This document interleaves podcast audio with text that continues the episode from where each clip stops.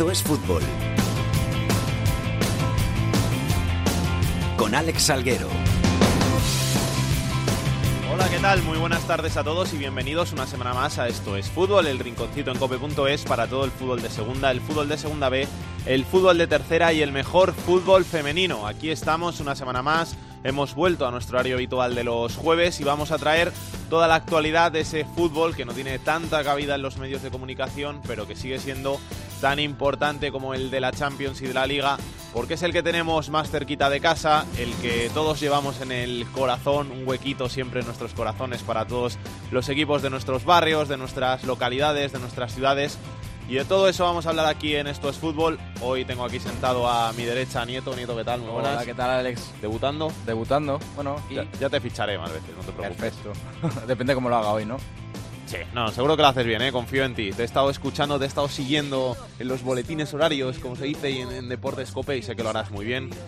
Perfecto. Pues te parece, vamos a repasar lo que ha dado de sí esta liga. Sí, ahora repasamos todo lo que ha dado de sí, pero antes hay que hablar de, de nuestro técnico de hoy, que va a ser el señor Colchero, que va a estar dirigiendo la nave. Vamos con los titulares.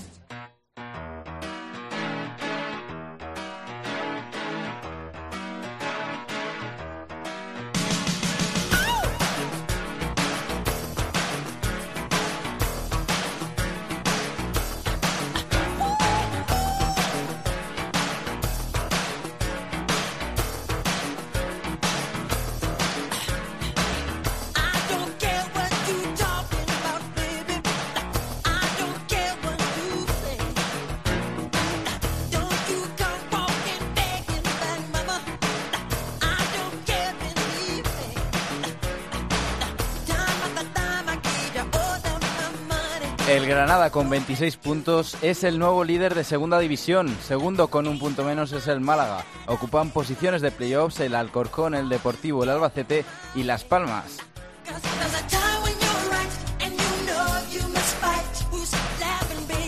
Por abajo comparten el farolillo rojo con solo 9 puntos el Nastic y el Extremadura. Junto a ellos se encuentran en descenso a Segunda B con 11 puntos en su casillero el Córdoba y el Zaragoza.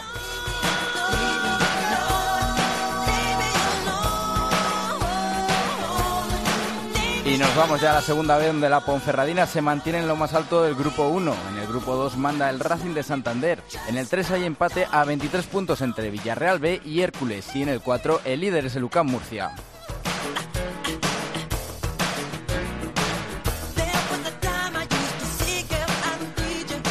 En Liga Iberdrola, el Atlético de Madrid es líder con pleno de victorias, 24 puntos de 24 posibles. Las rojiblancas tienen 4 de ventaja sobre el Barcelona. Es colista y único equipo que aún no conoce la victoria, el Sporting de Huelva.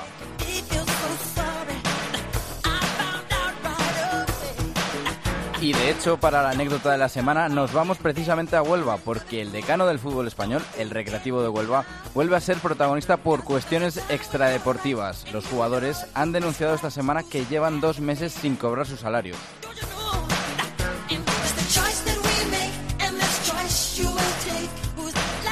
Como decíamos, es una situación recurrente esta que se vive en el Recreativo de Huelva y que sigue sucediendo con los años a pesar de los intentos por devolver el club a la estabilidad y a la normalidad. Manoli Chico, ¿qué tal? Muy buenas. Muy buenas tardes. El Recreativo, que temporada tras temporada sigue con problemas de impagos. Sí, y además que no corren buenos tiempos eh, para el decano, que sigue pues en esa lucha por salvar el nuevo Ball que tiene por delante, situación complicada en lo económico, la historia, tú la acabas de comentar, se vuelve a repetir una vez más, y aunque el ayuntamiento, que es el propietario mayoritario, pagó en febrero la deuda con Hacienda de más de 7 millones y medio de euros, a estas alturas no hay dinero para afrontar pagos y mensualidades, las cuentas eh, bloqueadas por embargo y jugadores y personal del club sin cobrar. El césped del colombino en pésimas eh, condiciones. De hecho, ayer quedó eh, suspendido o aplazado el trofeo colombino que se tenía que haber disputado la próxima semana, el próximo miércoles 14, entre el Recre y el Sevilla, por ese mal estado del césped y el club que, eh, bueno, pues eh, en concreto.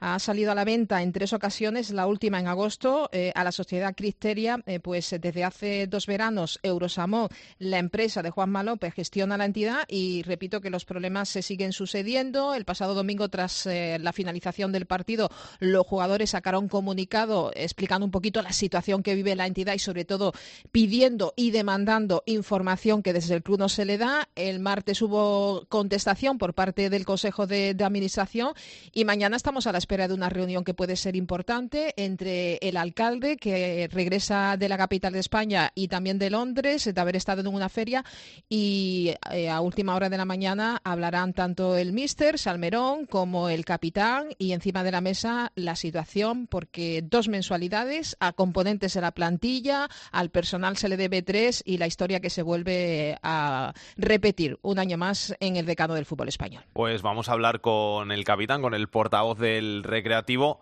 Diego Jiménez. ¿Qué tal? Muy buenas. Hola, buenas, ¿qué tal? ¿Cómo estás, Diego? ¿Bien? Bien, bueno, tranquilos. ¿Cómo, cómo está la, la situación con, con esos impagos?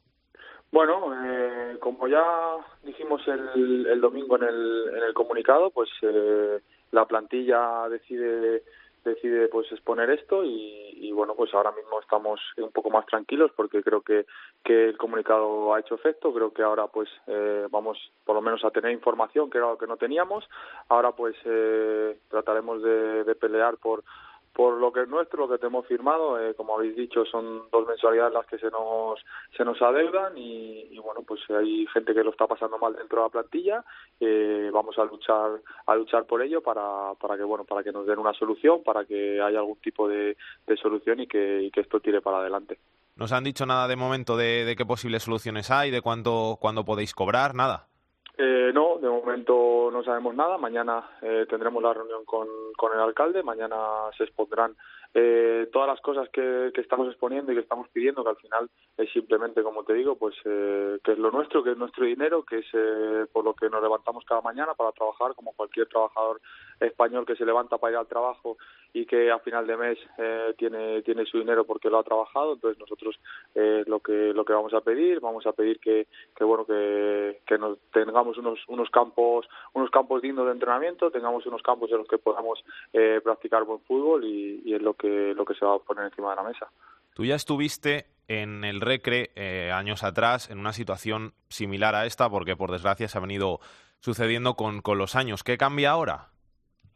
Bueno, yo creo que, ahora mismo la plantilla es una plantilla es una plantilla joven, somos una plantilla que, que bueno que no vamos a consentir que, que, que se nos deban eh, mensualidades. Eh, creo que es una situación que no es normal en ningún club ni en ningún en ningún trabajo. Entonces, pues eh, como como decimos nosotros eh, tenemos eh, unos contratos firmados que creo que, que deben de cumplir y que deben de, de llevar para adelante. Entonces, pues pues bueno creo que nosotros hemos decidido la plantilla emitir emitir el comunicado para que, que se corte se corte raíz para que nos den una una solución y como te digo al final para para tratar de de que esto de que esto vaya bien para que también pues bueno se encuentre una solución para los trabajadores que nosotros convivimos con ellos el día a día y, y sabemos que lo están pasando verdaderamente mal. Entonces pues nosotros tenemos la fuerza de, de, de pelear por, por nosotros por los trabajadores por los chicos de la cantera y, y en general por, por todo el club que es lo que queremos que el club que el club vaya bien. Manoli. Sí, eh, no, yo quiero, eh, bueno, contarte una pequeña anécdota que ocurrió hace un par de días eh, precisamente y es que ya que habla de esa situación que vive no solamente la plantilla, que son dos meses eh, sin cobrar, sino que hay personal que lo está pasando francamente mal. De hecho, los eh, jugadores, bueno, hicieron una compra para que los utilleros y personas que trabajan con ellos se la pudieran llevar a casa porque viven situaciones realmente dramáticas. eso es lo que se vive en este día a día en, en, el, en el club, con ese campo, esas instalaciones del césped del nuevo colombino, con la suspensión del trofeo colombino, que no tiene eh, fecha, que eh, un jueves sí, otro también se tienen que marchar pues a campos de la provincia pues eh, para entrenar porque las instalaciones desde luego dejan mucho que, desear. Ellos han puesto, bueno, pues la situación, lo han explicado perfectamente y yo creo que lo ha dicho el propio Capi, ¿no? En este caso digo Jiménez, que no van a permitir que esto suceda y más él que tiene experiencia de años anteriores, ¿no? Sí, creo que, que, lo has comentado tú ahora todo, ¿no? Al final es lo que te digo, nosotros somos los que vivimos el día a día, somos los que tenemos desinformación, somos los que no recibimos eh, nuestro dinero de nuestro contrato, eh, somos los que tenemos que ver eh, cómo cada día eh, trabajadores pues lo, lo pasan mal y, y, viven y viven un día a día fastidiado eh, somos los que tenemos que entrar entrenar en, campos con, con, unas condiciones eh, que no son aptas porque muchas veces pues pues bueno hemos estado entrenando en campos eh, en los que el riesgo de lesión es muy alto en los que no puedes practicar los ejercicios eh, como se debería y por eso estamos peleando por, por lo nuestro. Es el mensaje que, que mandamos en el comunicado, es con el mensaje que vamos a ir para adelante y es lo que, lo que vamos a, a llevar a la reunión.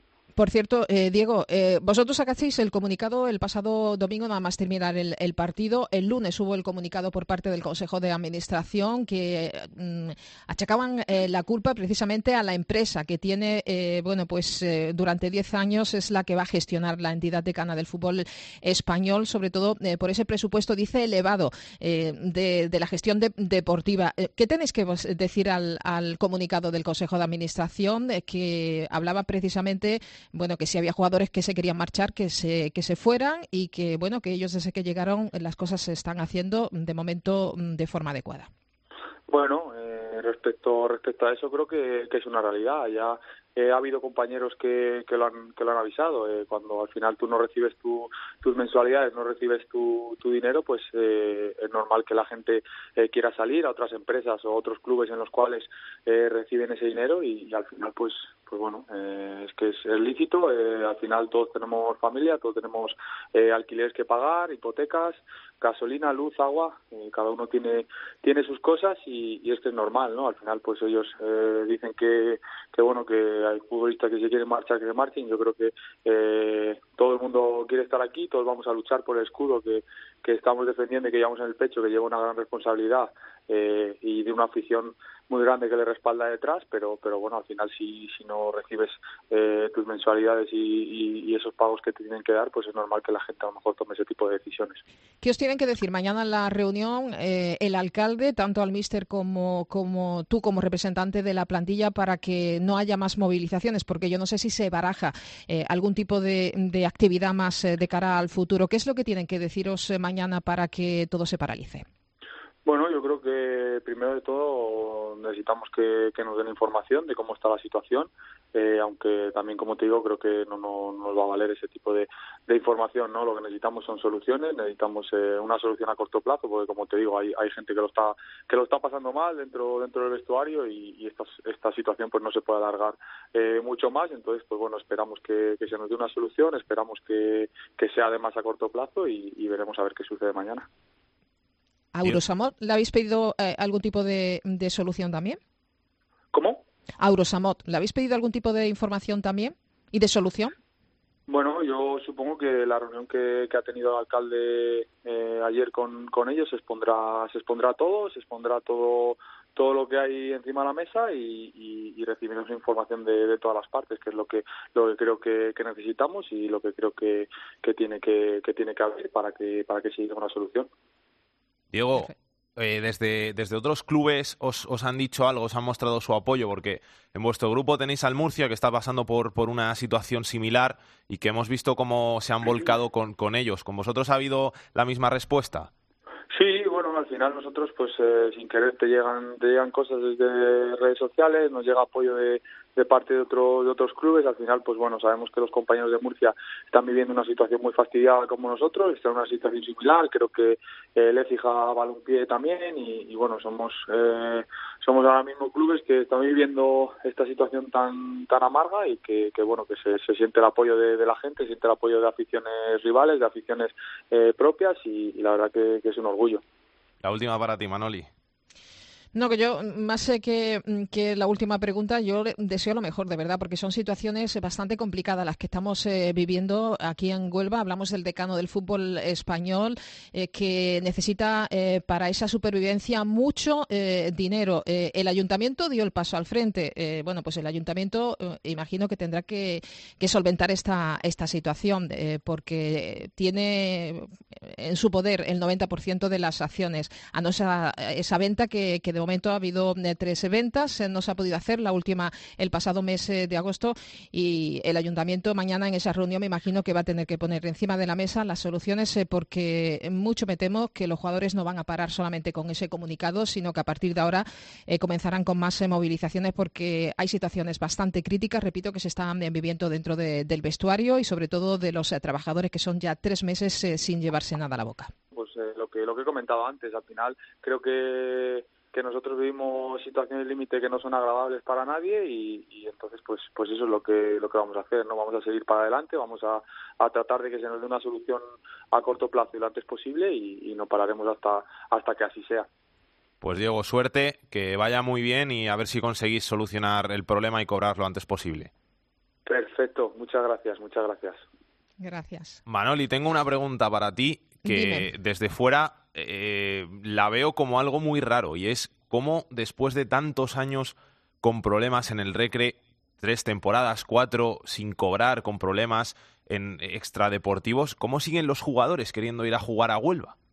Porque hablamos del decano del fútbol español, hablamos eh, del recre que es apetecido por, todo. Fíjate eh, que el mister José María Salmerón decía el pasado eh, domingo que una semana antes incluso de venir a Huelva se iba a marchar porque no le daban las condiciones porque él conocía situaciones que se habían vivido muy similares en años anteriores, pero hablamos del recre, hablamos del decano y es un club que ayuda, que sirve como trampolín para llegar a, a equipos importantes. bueno, pues yo creo que ese es el motivo. Y sobre todo porque hablamos de un club de bien de interés cultural que aquí se está haciendo todo lo posible para que no desaparezca a pesar de que haya eh, bueno pues equipos que quieran eh, conseguir ese decanato. Y yo creo que esa es la situación que es un club apetecible que hablamos del decano del fútbol español y ese es el problema más que problema es la situación que podemos eh, decir el hecho de que mm, todos se quieran seguir en, en el recre y que se esté buscando por activa y por pasiva pues soluciones. Incluso la Federación de Peñas en el día de ayer se reunía, celebraban una junta de,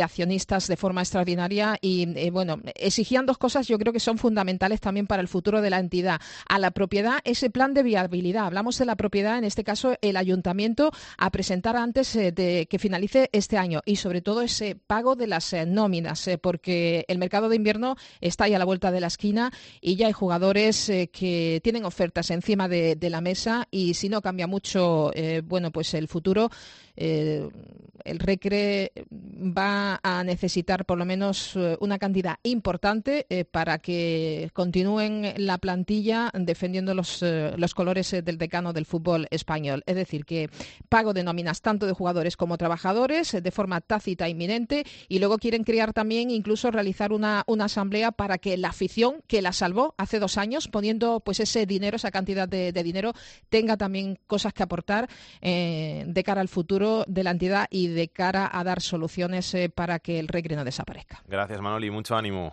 Un besito. Hasta luego.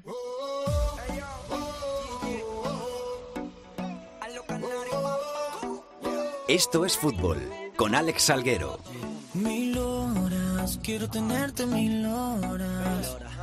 Besarte hasta hacerte mi señora.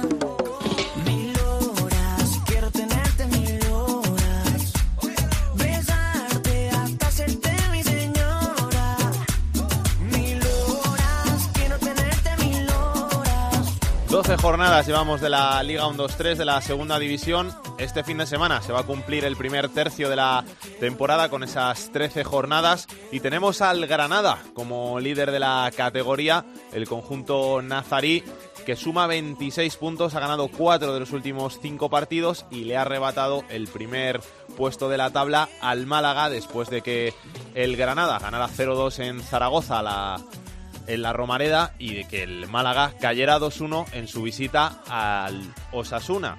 Así que vamos a darnos un paseo por la ciudad de Nazarí.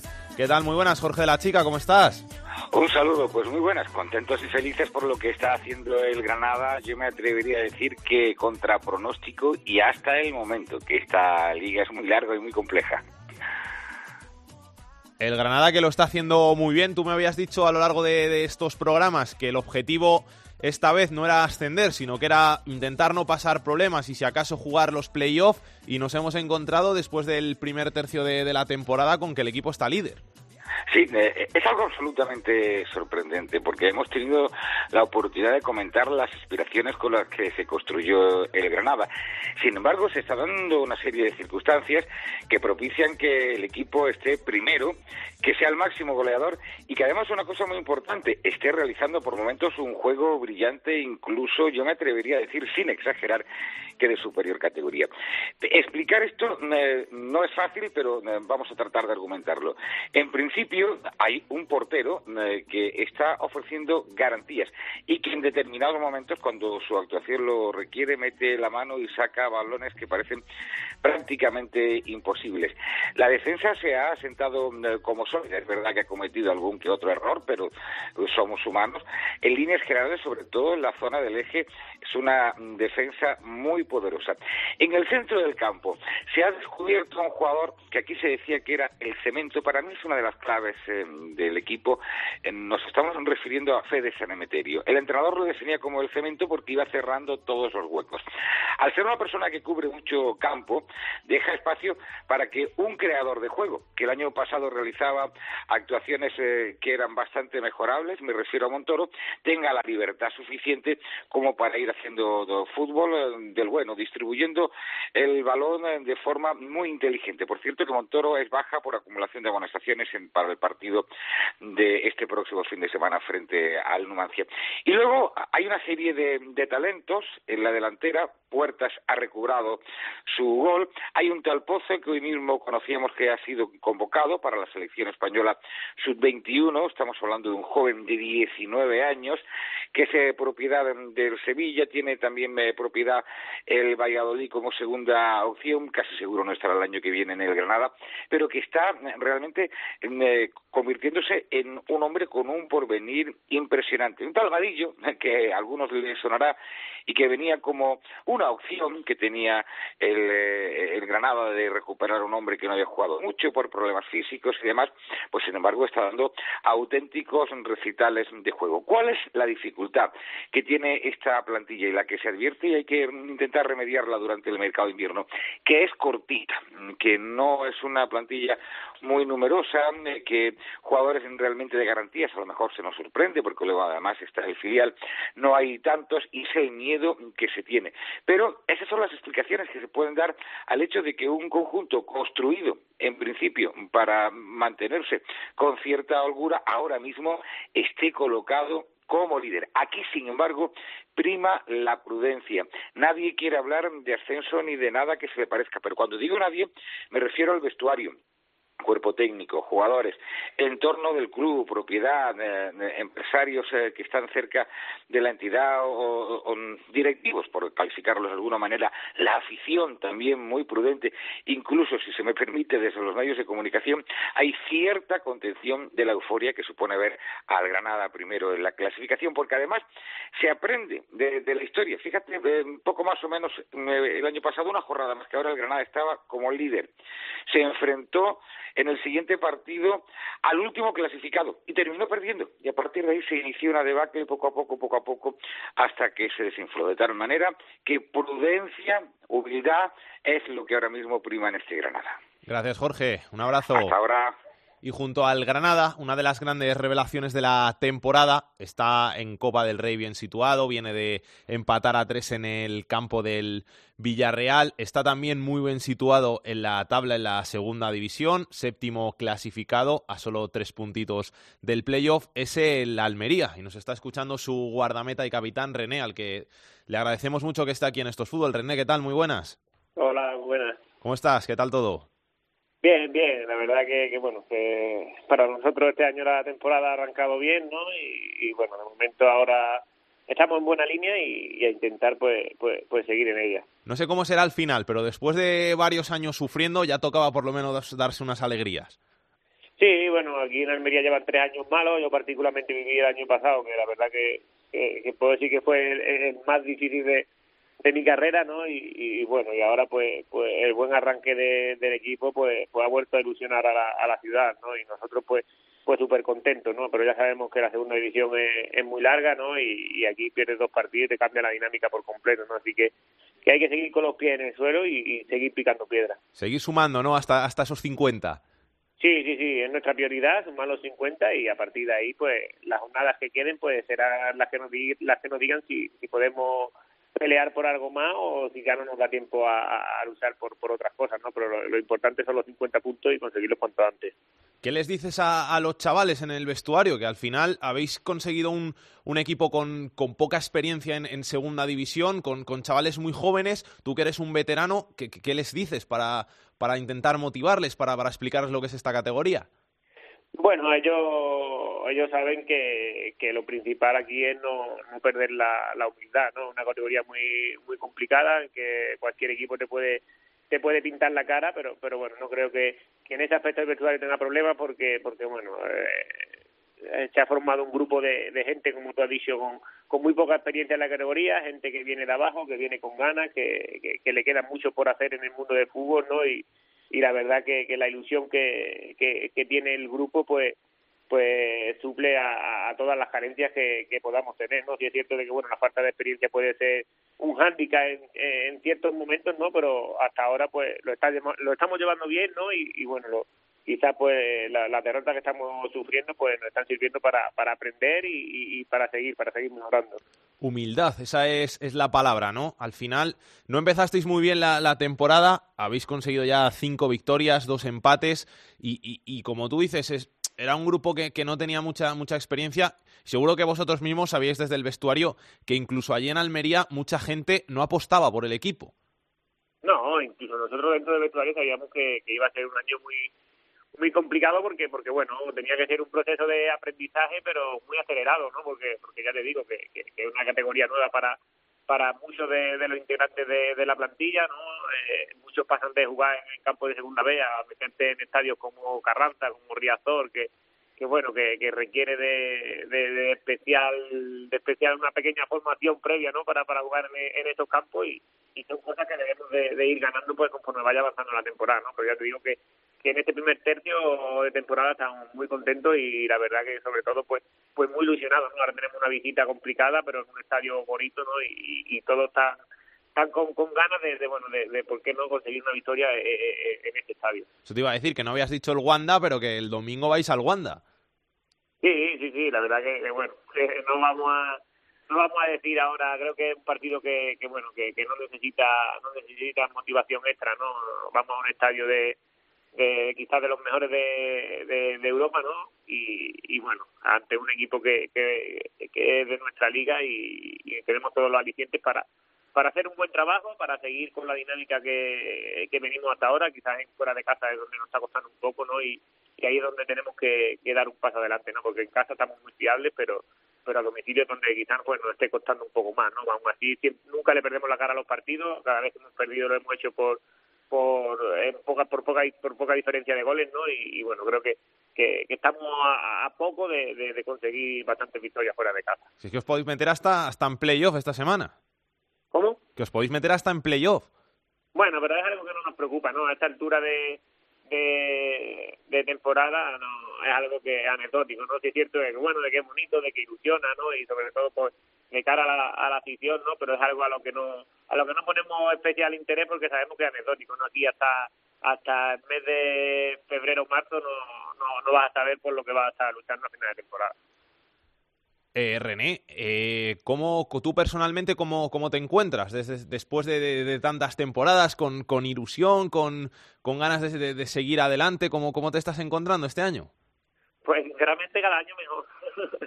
la verdad que, que, bueno, aquí en Almería estoy muy a gusto, ¿no? El año pasado, pues mira, eh, la, la, las lesiones me respetaron, ¿no? Jugué un total de 42 partidos que no, no había hecho ninguna ninguna temporada, ¿no? Y, y, la verdad que muy contento, ¿no? Me he encontrado en una ciudad y en un club donde donde lo tengo todo, donde estoy muy muy a gusto, ¿no? Y este año pues pues mucho mejor con el, con el grupo que, que se ha formado, ¿no? Y, encima pues los resultados de momento están acompañando, así que ahora mismo pues pues disfrutando mucho y, y, siempre pues con la intención de, de seguir mejorando y de, y de, seguir aportando al equipo. Y con la confianza de, de Frank, que tiene mucha culpa en todo esto, ¿no?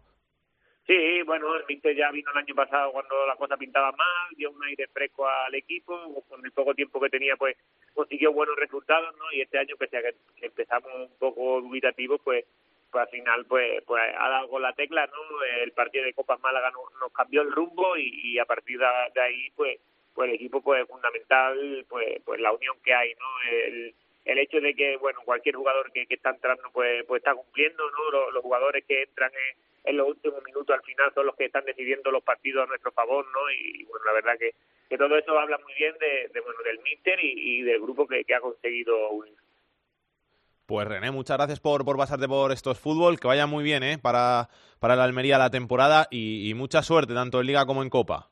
Nada, gracias a vosotros. También tenemos que hablar un poquito de la zona baja de, de, la tabla, donde esta temporada no le están saliendo muy bien las cosas al Nastic de Tarragona. José Luis Gil, ¿qué tal? Muy buenas. ¿Qué tal, Salguero? Muy buenas. El efecto Enrique Martín que duró un partido. El primero ganaron, el segundo volvieron a perder.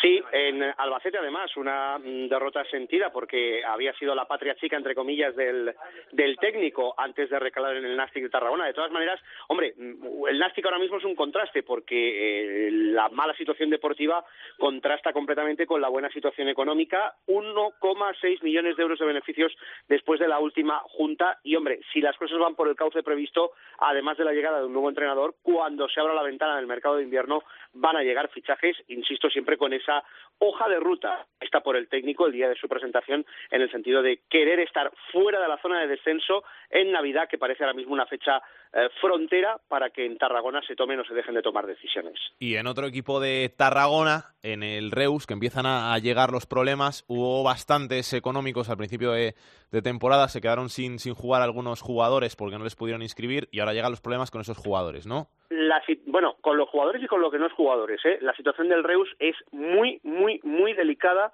por no decir delicadísima. Eh, tan es así que eh, si no eh, aparece eh, en un plazo corto de tiempo un capitalista que ponga tres millones de euros para ampliar eh, el capital social de la entidad, el equipo rojinegro lo puede pasar auténticamente mal.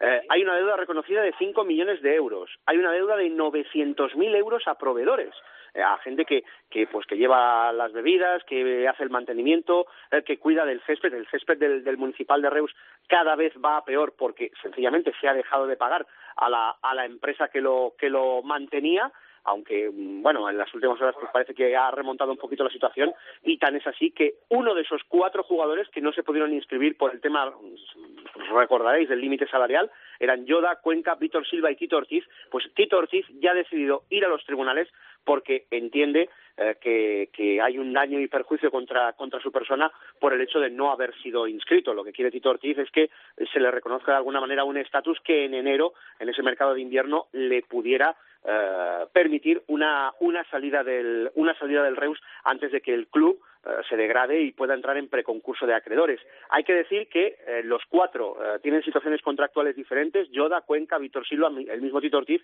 y que por eso no han podido ir en bloque a los tribunales. Y sí ha sido Tito Ortiz el primero que, por iniciativa individual, se ha ido ya a, a, magistratura. Un panorama muy, muy, muy complicado en el que quizá el, el único que mantiene la cordura y el tino es Xavi Bartolo, un hombre de club, eh, que no tiene tapujos en reconocer que la situación es delicada, pero que tampoco guarda ningún rencor a, a Tito Ortiz por haber denunciado al Gracias, Gil. Un abrazo. Hasta luego. Y nos vamos ahora hasta Almendralejo, porque el Extremadura no vive sus mejores tiempos, es colista junto al Nasti con nueve puntos y empieza a peligrar un poquito la, la situación de Juan Sabas, ¿no, Rodrigo Morán?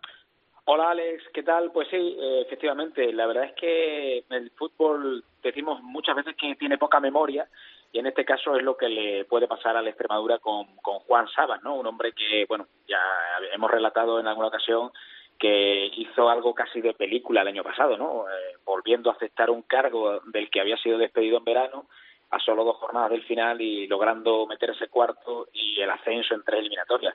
Pues bien, no han empezado las cosas para, para Juan Salas bien en el, en Extremadura, eh, solo dos victorias, solo una en casa, eh, la sensación de que el equipo no termina de leer bien los partidos, el otro día el Varapalo en Córdoba eh, se le ha achacado mucha culpa eh, por parte de la afición y de diversos sectores al propio Juan Sabas por por el hecho de, de, haber sacado un canterano cuando el partido estaba de cara para, para haberlo quizás controlado más y con uno más.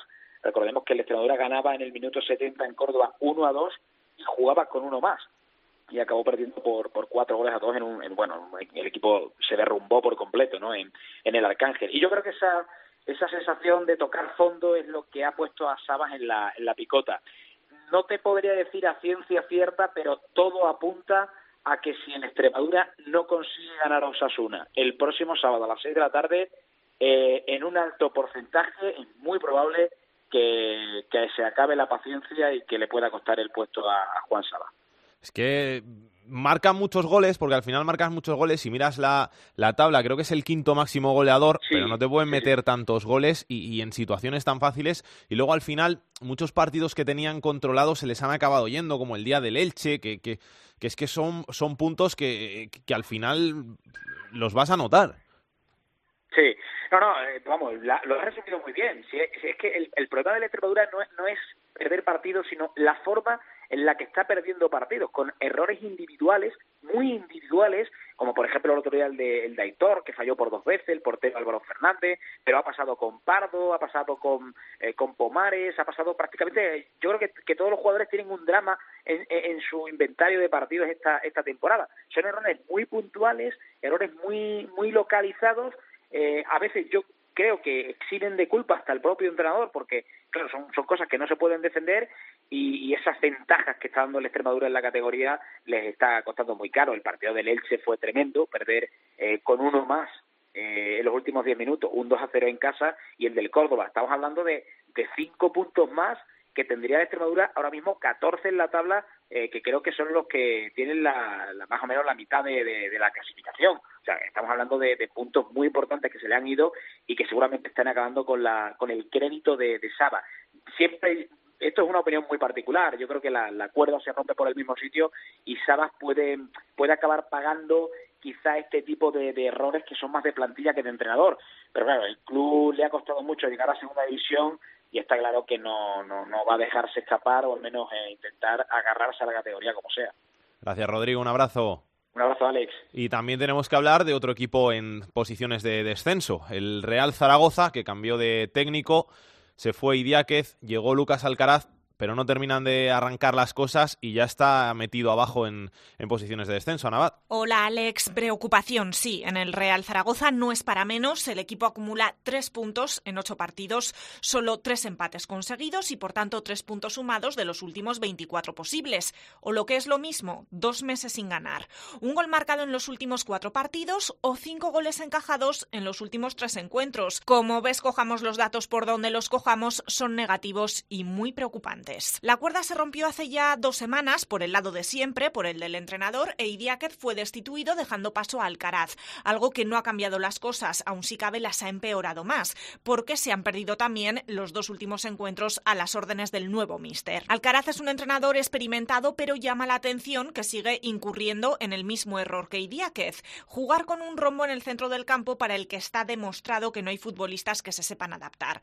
El director deportivo Lalo Arantegui dijo que ese estilo era negociable, pero al menos esta semana ha hablado en rueda de prensa y ha empezado a reconocer que las cosas no se están haciendo bien y que él es el principal responsable. El 100% de la responsabilidad no quiero que recaiga bajo ninguna otra persona dentro del club, es 100% responsabilidad de la dirección deportiva. Eh, desde que llegué a este club eh, he tenido el 100% de la libertad para tomar decisiones, ha sido así siempre. Como máximo responsable del área deportiva no, no puedo más que asumir todos los errores que han, que han sucedido hasta este momento. Al mal resultado del sistema hay que sumar las numerosas lesiones del equipo que tampoco ponen las cosas nada fáciles a Alcaraz. Toquero y Guti llevan lesionados toda la temporada y a ellos se suman ahora Gripo con una rotura de ligamentos y Buff con un esguince. A Gripo se le va a dar la baja para poder incorporar a otro defensa, mientras que Buff es posible que salga en el mercado de invierno. Álvaro Vázquez y Papu siguen también tocados, pero al menos ya comienzan a trabajar con el grupo. Álvaro Vázquez además sería el primero en regresar. A pesar de todos estos inconvenientes, tanto en rendimiento como en lesiones, Lalo Arantegui dice que no habrá revolución en el mercado de invierno. Yo soy optimista, pero muy optimista. Hay jugadores muy importantes que tienen que volver al equipo. No queda otra que, ser optimista, porque yo así lo creo. No vengo aquí. Yo tengo la ilusión en que el, equipo va a cambiar y eso no me lo va a quitar nadie. Revolución no, pero hay que decir que algún matiz sí que habrá y por eso el Real Zaragoza ya está negociando con el defensa del Leganés Dos Santos. De momento, Alex Muñoz será el que sustituya a Gripo en el centro de la zaga de cara al partido ante el Nastic de Tarragona. Un encuentro en el que el Real Zaragoza debe puntuar sí o sí para abandonar las posiciones de descenso en las que ya se encuentra antes de que sea demasiado tarde. Ahora mismo los zaragocistas están a un punto de la salvación.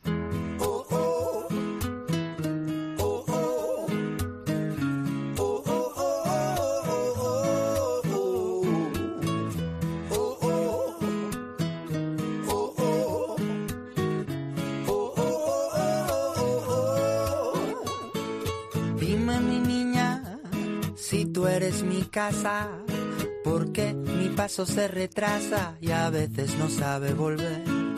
Luis Millán, ¿qué tal? Muy buenas. ¿Qué tal, Alex Alguero? ¿Qué número de socio eres? ¿Lo sabes?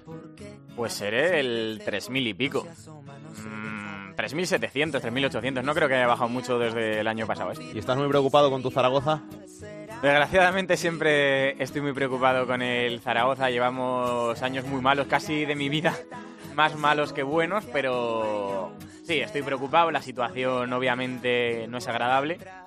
Las ilusiones a principio de temporada era, eh, eran altas, 27.000 socios en segunda división, que se dice pronto y bueno, al final así es la segunda división, nunca sabes lo que lo que te espera. Eh, hemos tenido que destituir ya un entrenador, llega otro, los dos primeros partidos derrotas.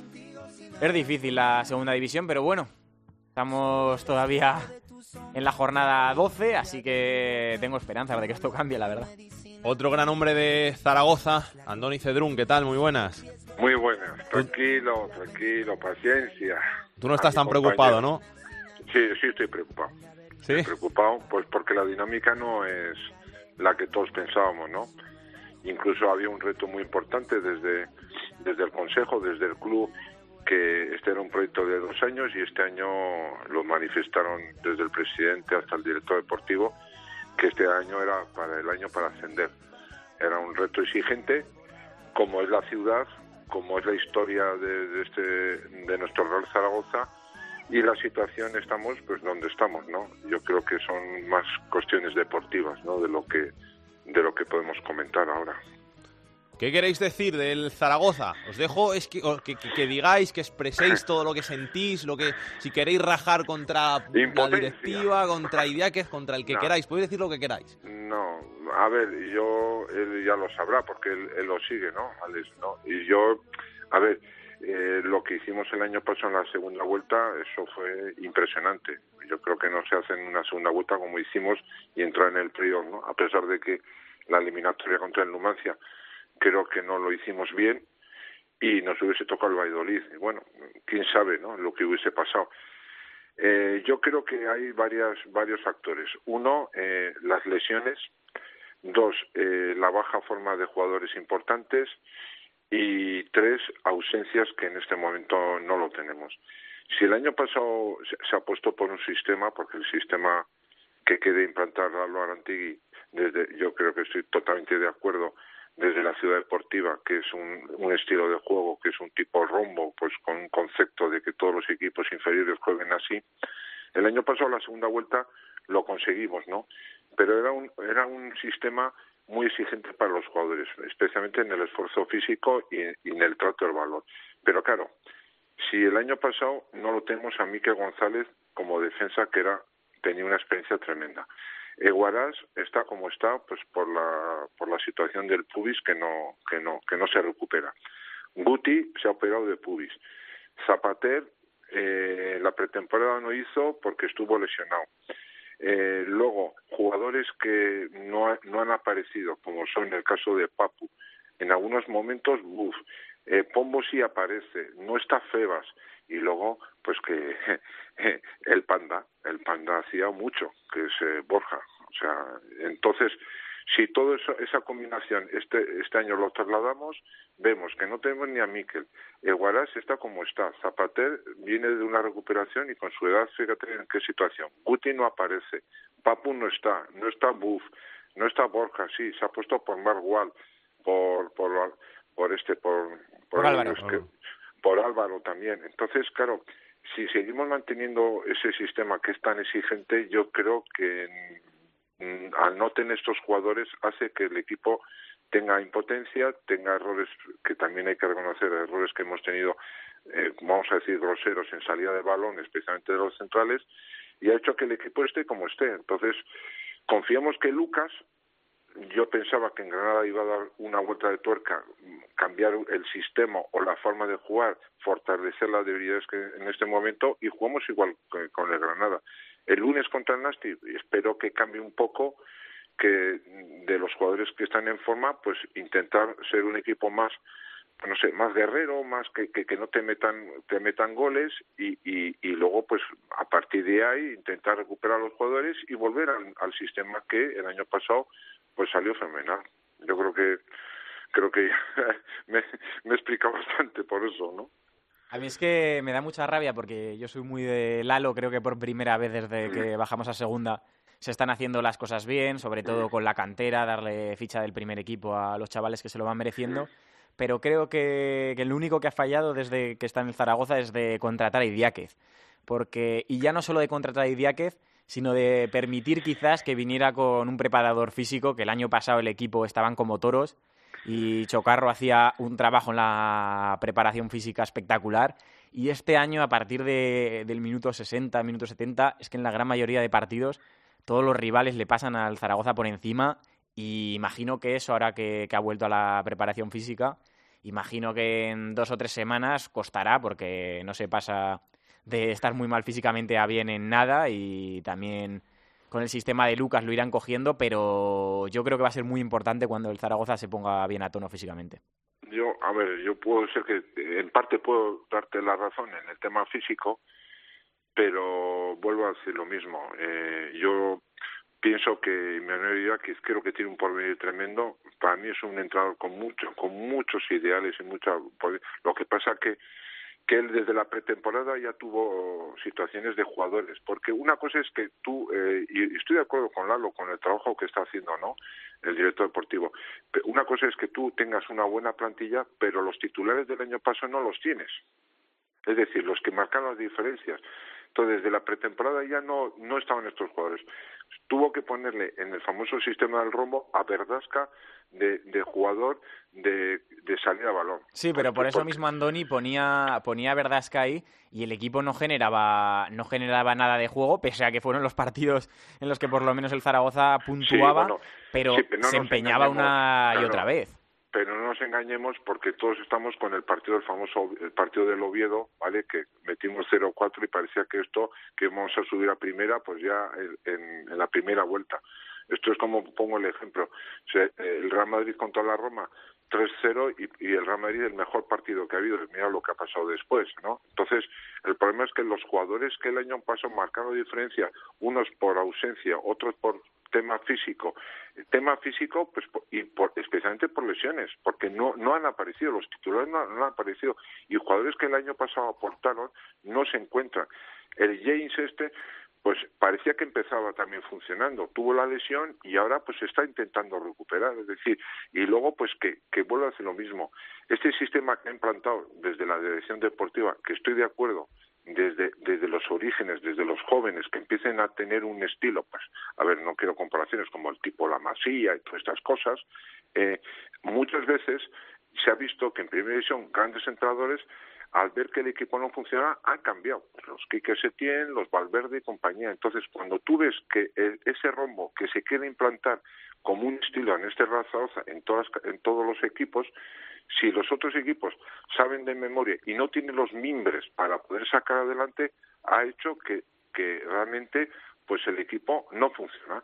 Los, los equipos saben cómo juegan y claro, el valor añadido. Y luego es que el Panda, eh, es que entre el extraterrestre, que es el portero Cristian Álvarez, y Borja, el año pasado hicieron pues todo, uno metía goles y otro paraba. Y, y, con todo lo que estamos hablando, pues fíjate lo que ha pasado. ¿Qué pasa? Pues que yo confío que Lucas, viendo esto, diga, bueno, voy a hacer mis ideas, mi forma de jugar, esa libertad que yo puedo ser, porque, porque yo creo que tiene el culo pelado, eh, de ver, fortalecer las debilidades y su grande puede ser que en el Nasti cambie de sistema. Puede jugar con tres centrales, con dos carrileros o con dos centrocampistas con tres, dos, tres, uno. Es decir, cambiar un poco la dinámica que luego cuando se recuperen los eh, eh, jugadores volvamos otra vez al, famoso rombo.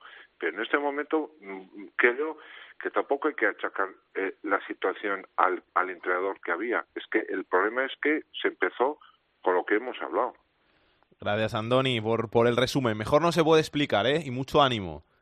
Bueno, dile a tu compañero que... que ¿Qué me has dicho? ¿Qué socio eres? ¿3.000? 3.700 sería ahora. Es que ten en cuenta que como no puedo ir, el abono de este año no lo tengo. lo, tengo en Zaragoza y no lo veo. Pero, el año pasado era el 4.000 muy bajo o 3.900 ya. Entonces pues habré bajado. Yo, soy socio del, del año 84, yo no sé qué número tendrá. Lo que pasa es que no, puedo ir a la Romaria porque eh, el, el, cabroncete de Jorge Vía me mete en partidos en el momento del Zaragoza. y entonces, pues muchas veces no puedo, pero pero bueno, oye, ¿qué vamos a hacer? Paciencia, seis años en segunda división, ya con la experiencia y adelante. Eh, lo, que, como dices tú, 27.000 socios, veintitantos pues mil en la Romareda. Eso es tremendo. O sea, tenemos una afición de primera, pero tenemos un equipo en segunda. Un abrazo, Andoni. Igualmente, hasta luego, familia. Millán, también voy a preguntar también por, por Lucas Alcaraz. Hay que, en estos momentos, eh, hay que tener un técnico que, ilusione. Yo te lo digo poniéndote en mi posición. Yo soy del Getafe, hace tres años estaba el equipo en esa situación, dos años y medio. En esa situación, en descenso, y llega un técnico como Bordalás que ilusiona a la gente. Tienes que llevar a un técnico que, que, haga que la gente se, se, venga arriba. Y Lucas Alcaraz, yo creo que no ilusiona a nadie ya. Claro, el problema y la diferencia es que ahí cuando el Getafe echó a Snyder, eh, puedes traer a un técnico y pagarle una, una cantidad, porque acabas de bajar de, de, primera, que el Zaragoza ahora mismo no puede asumir. Obviamente, te diría que sería más ilusionante que para alguien del Zaragoza que trajeran a Poyet, por ejemplo. ¿Sabes? Un mito dentro del zaragocismo, que lo acaban de echar del Girondins, que le van a pagar una pasta por, por ello y en realidad no sería cuestión de dinero, que hace un mes te dice yo siempre que el Zaragoza me llame si no tiene entrenador estaré encantado, pero claro, al final la economía es la economía, la segunda división es la segunda división y ahí se ha intentado, se ha dicho, bueno, eh, se había contratado un técnico como Idiáquez que no tenía nada de experiencia en, el fútbol profesional español y han dicho, bueno, si no nos ha funcionado un tío que no tiene nada de experiencia, vamos a intentar contratar al que más experiencia tiene de todos, porque no, hay, otro que, tenga más que, que, Lucas Alcaraz. A priori, pues no, no ilusiona, pero si luego te sube vamos, vamos a amar a Alcaraz hasta dentro de 10 años mínimo. Un abrazo, Millán. Un abrazo. Y hemos hablado un poquito de la situación del Zaragoza y vamos a hablar pues del resto de la segunda división con el hombre que más sabe de esta categoría, que es Millán Gómez. ¿Qué tenemos que decir, Millán? ¿Qué tal? Hola, ¿qué tal? Muy buenas tardes, Alex. ¿Cómo estás? Cuéntame un poquito cómo, cómo has visto la, jornada, este, este primer tercio de, competición, qué, qué te deja eh, sabor de boca que, tienes, que, hemos visto muchas cosas interesantes por ahora. Bueno, pues creo que la diferencia con respecto a otras temporadas es eh, la adaptación instantánea de los recién descendidos. Creo que en ese sentido pues lo están demostrando tanto Mala como Depor como en menor medida la Unión Deportiva Las Palmas, pero creo que hay que destacar especialmente la situación del Granada, que es la segunda temporada consecutiva en Primera División, con un margen económico diferente a la temporada pasada, con solo el 45% del límite salarial de la temporada pasada. Hoy día es líder, ha ganado ocho partidos en las últimas diez jornadas, solo ha sido derrotado eh, en estas diez jornadas en Riazor y en Alcorcón. Es el equipo con más goles anotados y es, creo que es un, equipo muy a tener en cuenta. Por otro lado, la revelación, sin duda, la agrupación deportiva Alcorcón, con esa tercera posición provisional, el equipo con menos goles encajados, solo seis, tres de ellos fueron hace apenas unos días en Tenerife, pero es un equipo que, que está trabajando muy bien con Cristóbal Parralo, con el ex entrenador del Deportivo y del Fabril, un equipo eh, que a día de hoy está en una muy buena dinámica, veremos si es capaz de, seguir desarrollándola, que tiene un jugador que está explotando de forma considerable, como es Juan Muñoz, después de ciertas decepciones, que es uno de los máximos jugadores de la categoría junto a Rick Gallego, con ocho goles. Creo que también destacar la situación del Málaga, que si bien comenzó la temporada de forma sobresaliente, pues eh, está, lleva cuatro viajes sin ganar, con solo un punto de doce. Es cierto que en casa está siendo muy fuerte, con seis victorias en los seis partidos disputados en la Rosaleda, sin encajar ni un solo gol y posteriormente creo que en la parte negativa pues destacar la situación negativa del Real Zaragoza, que si bien la temporada pasada luchó eh, por el ascenso, llegó a la promoción, donde fue eliminado por el Numancia en semifinales, hoy día está en descenso, lleva nueve jornadas sin ganar y todo ocurre, esta dinámica negativa, paradójicamente, después de haber ganado hace apenas unas semanas, concretamente hace diez jornadas, haber ganado en el Carlos Tartiere 0-4 Real Oviedo, lo cual vuelve a demostrar la, la complejidad que tiene la Liga 1-2-3. ¿Sabes lo que pasa? Que, que, yo creo que este año hay tantos gallitos que no ha habido otros años en los que había un favorito, dos favoritos para subir. Este año hay, hay tantos pesos pesados, tantos equipos que, que, tienen opciones, que es muy fácil dejarte llevar por, por la desilusión de verte como el Zaragoza en la jornada 12, el decimonoveno, del Tenerife que está decimoctavo, gente como, como en Gijón o en Cádiz que están ahí en, en mitad de tabla y que sabes que tienes proyectos para, para subir, pero es que los demás también tienen esos proyectos. Sí, eso es. Eh, creo que también eh, hay equipos que por su contexto histórico, pues eh, evidentemente tienen mayor presión. Hay que decir que de los, de los 22 equipos de la Liga 1-2-3 hay 18 que han jugado en Primera División, lo cual demuestra el nivel, por lo menos histórico y a nivel nominal de la categoría. Otra cuestión diferente después es ya realmente las plantillas o el rendimiento, porque por ejemplo Real Zaragoza es su sexta temporada consecutiva en Segunda División, pero hay que decir también que es el decimotercer límite salarial. Por tanto, a nivel económico, a nivel económico ahora en, en presente, pues eh, no, está tan obligado a, ascender, aunque es porque de hecho en las últimas temporadas incluso pesos pesados del club, portavoces oficiales del club, han comentado que el objetivo no era el ascenso directo, sino más bien luchar por estar entre los seis primeros, lo cual también demuestra esas dosis de realismo.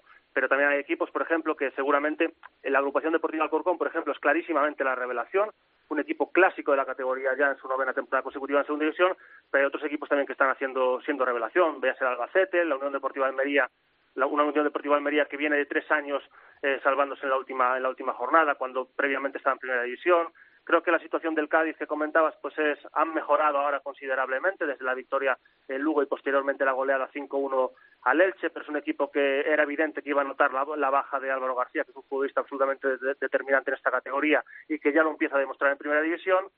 Y en el caso de, de, otros equipos, pues sí que Córdoba, Extremadura, Onastic, sí que ya estaban más llamados a luchar por la zona baja, véase por, por, por su nivel económico, véase por su nivel reciente o véase por problemas extradeportivos como ha tenido el, el Córdoba. Gracias, Millán. Un abrazo. Gracias a ti, un abrazo. Que pase Pedro Martín. El enfadato de Pedro Martín. Hola, Pedro, ¿qué tal? ¿Cómo andas? Pues eh, aquí, combatiendo contra la, el, la lluvia y todas estas cosas. Pero bueno, bien. Lo podemos superar. Cuéntanos. Pues, bueno, yo creo que esta semana la noticia, desde luego, es eh, la racha del Zaragoza, la mala racha, que ya son nueve partidos sin ganar, eh, contando partidos de Copa también, que durante esta semana no ha podido ganar, perder con el Cádiz, por ejemplo, pero que la han situado en puesto de descenso. Y he escuchado, bueno, pues una exageración, bueno, es una, una, una pequeña exageración que se puede asumir, que es le, el peor momento de, de la historia de Zaragoza. Bueno, de los últimos eh, 70 años, pues posiblemente, porque claro, evidentemente el Zaragoza en estos 70 últimos años nunca está en posición de descenso en segunda división, con la liga tan avanzada como ahora, en la jornada número 12. Pero no hay que olvidar, por ejemplo, que el Zaragoza, por si alguien no se acuerda, estuvo dos temporadas en tercera, hace mucho tiempo, evidentemente, temporada 47-48 y 48-49, eh, después de bajar de segunda a tercera, entonces no había segunda B, en 1947. La peor época fue exactamente esa, entre 1943 y 1951. En esos ocho años estuvo seis años en segunda y dos en tercera. Pero claro, de eso es muy difícil acordarse. Y para mucha gente esta es la peor situación que recuerda del Zaragoza en puesto de descenso a segunda división. Ya con, con entrenador nuevo, con entrenador cambiado, así es que ya le toca a los jugadores y al club reaccionar porque si no van a pasar una temporada muy complicada. Muchas gracias, Pedro. Un abrazo. Adiós.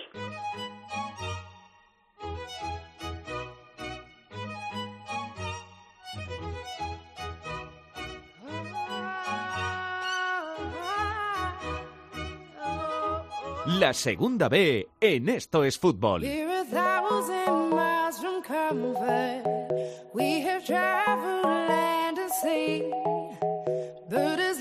Esta semana le hemos dado un poquito de descanso a nuestro capitán de la segunda B, a Rubén Bartolomé, pero tenemos que seguir hablando de la categoría de bronce del fútbol español y tenemos que seguir repasando cómo están los grupos. Así que vamos a hacerlo, empezando por el grupo 1, donde continúa en lo más alto la Ponferradina, 25 puntos.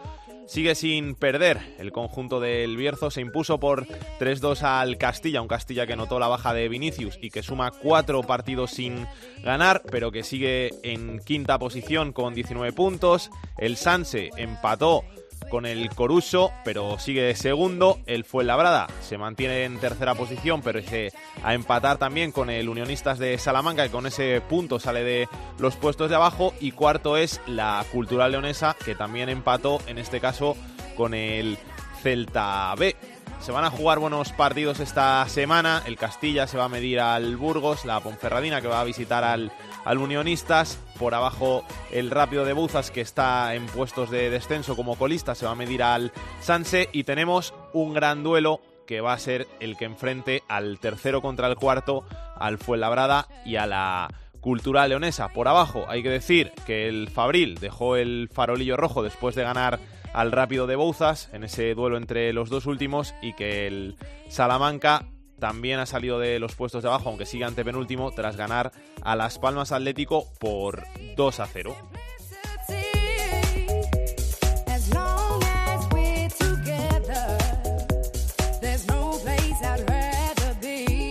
Grupo segundo, esta semana es líder en solitario el Racing de Santander. El Racing, que es el conjunto más goleador de la categoría, se impuso por 0-3 en su visita al Real Unión de Irún. Perdió el Baracaldo, que estaba empatado a puntos con el Racing de Santander 2-0 en su visita a Gijón para medirse al filial del Sporting, al Sporting B. También perdió el tercer clasificado, el Mirandés, en su visita a la gimnástica de Torrelavega. Sí que ganó el Arenas de Guecho y el Leyoa, que se meten en la parte alta de la tabla. Empató el Oviedo 1 a 1 ante el Guernica, que suma 6 puntos. Ha empatado 6 partidos, no conoce la victoria, pero que le rascó un punto al filial del Oviedo y que deja cuartos al Oviedo B y penúltimos al Guernica. Justo por debajo del Guernica se encuentra el Durango empatado a 6 puntos, que empató ante el Calahorra. Para esta jornada tenemos también buenos partidos. El Racing de Santander, que se va a medir al Bilbao Athletic. El Baracaldo al Calahorra. El Mirandés, que se va a ver las caras con el Amorebieta.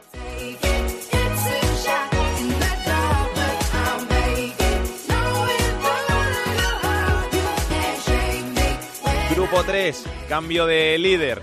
El Villarreal B ganó 1-2 en su cita al Ontinyent se coloca como líder empatado con los mismos puntos que el Hércules, 23. El Hércules, el conjunto alicantino, que no pasó del empate en su visita al Olot. Sigue tercero el Lleida, que ganó al Castellón, que es colista, que es ya último clasificado y que sigue sin ganar después de sumar 8 empates y 3 derrotas en 11 jornadas. El Atlético Baleares se aupa a la cuarta plaza tras su victoria por 2-0 ante el filial del Español, el Español B, que cae de esa cuarta plaza. El Barça B, que suma tres jornadas sin ganar, es ya sexto clasificado con 16 puntos por abajo. El Ebro sube una posición después de su empate ante el Barça B.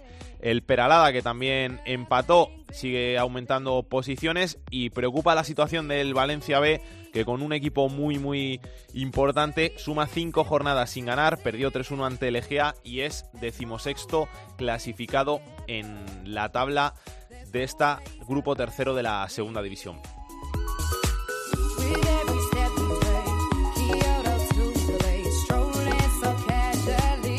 Y por último vamos con el grupo cuarto, donde Lucán Murcia se mantiene en lo más alto, ganó el conjunto murciano 0-4 en su visita al sanluqueño, seguido del Melilla, del San Fernando y del Talavera. No han cambiado nada las cosas en esta zona alta de la tabla porque los cuatro primeros ganaron, a excepción del Cartagena que empató. Así que esa cuarta plaza del Cartagena que la toma el Talavera, el Murcia consiguió su primera derrota de la temporada, perdió ante el Recreativo Granada, ante el filial del Granada y cae hasta la séptima plaza de la clasificación. Por abajo, el Atlético Malagueño sigue sin ganar, un nuevo tropiezo, nueva derrota, 10 derrotas, un solo empate en 11 jornadas, en este caso ante el Recreativo de Huelva, le acompañan en puestos de descenso el Don Benito, que también perdió, y el Villa novense. El Ibiza prosigue con su escalada, decimosegundo ya después de sumar un nuevo empate, siete puntos de nueve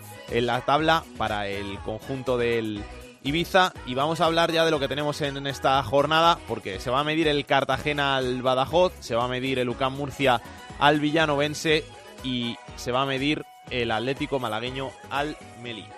Ya ves, enciendo la puerta, tú me cierras la luz. Nosotros le damos mil vueltas, pero siempre sale cruz. Gritar, perder la cabeza, ir llenando un baúl que ni siquiera. El fútbol femenino en Esto es Fútbol. Tú. Si no lo cierras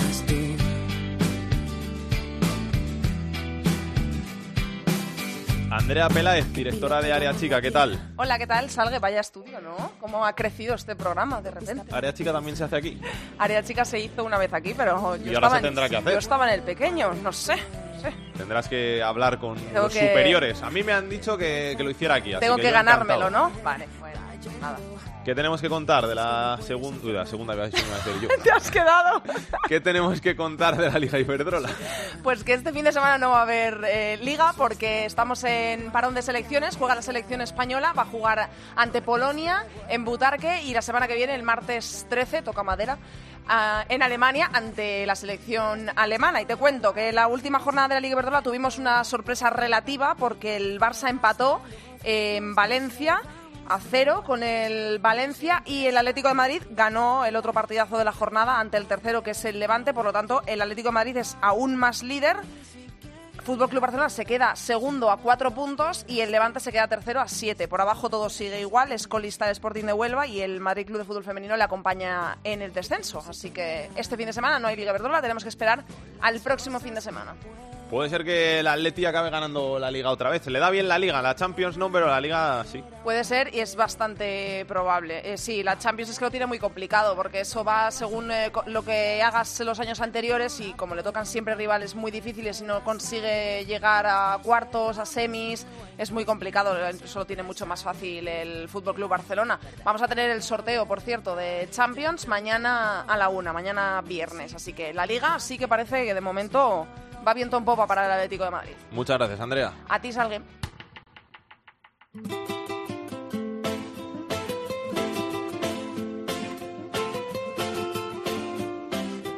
La tercera división en Esto es Fútbol.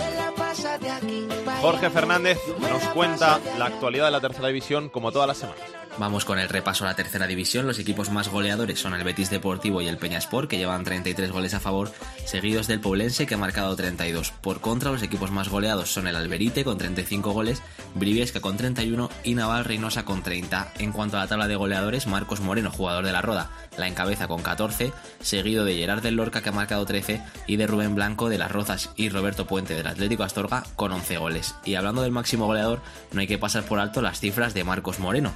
El jugador de la Roda lleva 14 goles y de momento es el pichichi de todas las categorías del fútbol español. Apunta este nombre Alex porque ni Luis Suárez, ni Benzema, ni nadie. Marcos Moreno es, es de momento el delantero más en forma de nuestro fútbol. Y me voy a despedir con una trágica noticia y es el fallecimiento de un niño de 13 años que jugaba en un club asturiano. El chico falleció según el comunicado del club de manera repentina este mismo lunes y por esta circunstancia la Federación Asturiana ha decretado una jornada de luto para este fin de semana. Desde Esto es Fútbol le mandamos un abrazo grande y todo nuestro pésame al Club Deportivo Villa de Praia y a todo el fútbol asturiano.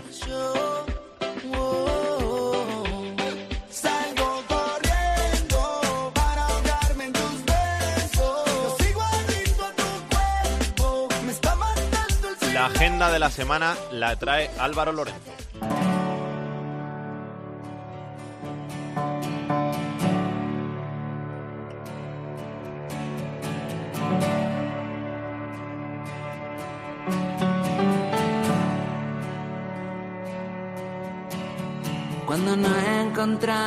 La velocidad y las piernas se clavan. Partidazos los que vienen por delante este fin de semana, Alex, empezando por la segunda división donde destacamos el Depor Oviedo del sábado a las ocho y media en Riazor, duelo entre dos candidatos al ascenso y con seguro buena presencia de afición carballona en las gradas. Y del domingo destacamos a las seis el encuentro del otro equipo asturiano en el Molinón, el Sporting con Baraja en entredicho ante un Málaga que viene de perder el liderato. En segunda vez un partidazo por grupo, en el 1 el domingo a las 5, duelo entre dos de los grandes favoritos al ascenso en el Reino de León, Cultural Fuenla, cuarto contra tercero. En el 2, el líder Racing de Santander recibe en el Sardinero el domingo a las 5 al filial del Atleti. Los bilbaínos un rival siempre duro. En el 3, el domingo a las 6, partido entre históricos. El segundo, el Hércules, recibe al colista un Castellón que quiere salir de abajo. En el 4, el domingo a las 5 se miden el cuarto contra el tercero, Talavera frente a San Fernando en la Liga Iberdrola. La madre de todos los partidos, el domingo a las 6, Barcelona Atlético de Madrid con 4 puntos de ventaja para las colchoneras. Y en tercera, vamos a destacar en mi grupo, en el grupo 1, el grupo gallego, el Unión Deportivo Urense Bergantiño es el líder, visita un histórico refundado el domingo a las 12.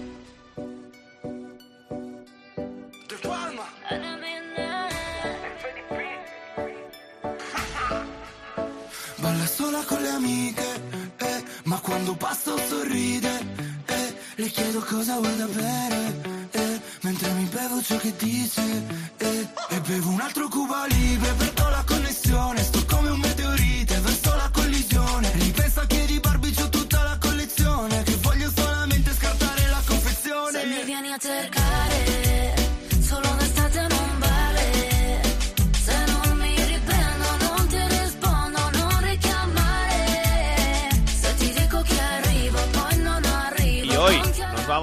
con Ana Mena en esa sinergia que tenemos aquí entre cadenas.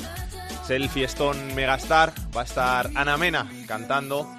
Va a estar también Ciencio, Dani Romero. Y como había que poner una canción, pero una que no conociera a toda la gente, pues me he decantado por este Ana Mena con Fred de Palma de State Non Vale, número uno este verano en Italia. A mí me gusta mucho la música italiana y de ahí la, he sacado. Así que de State Non Vale, para que veáis que ponemos aquí cosas desconocidas en, esto es fútbol. Con esta canción nos vamos hasta la semana que viene, que volveremos en nuestro hora habitual de los jueves para traeros toda la actualidad de ese fútbol de segunda, de segunda B, de tercera, del fútbol femenino aquí en Esto es Fútbol. Hasta entonces, que lo paséis bien, que disfrutéis, besos y abrazos para todos, chao chao.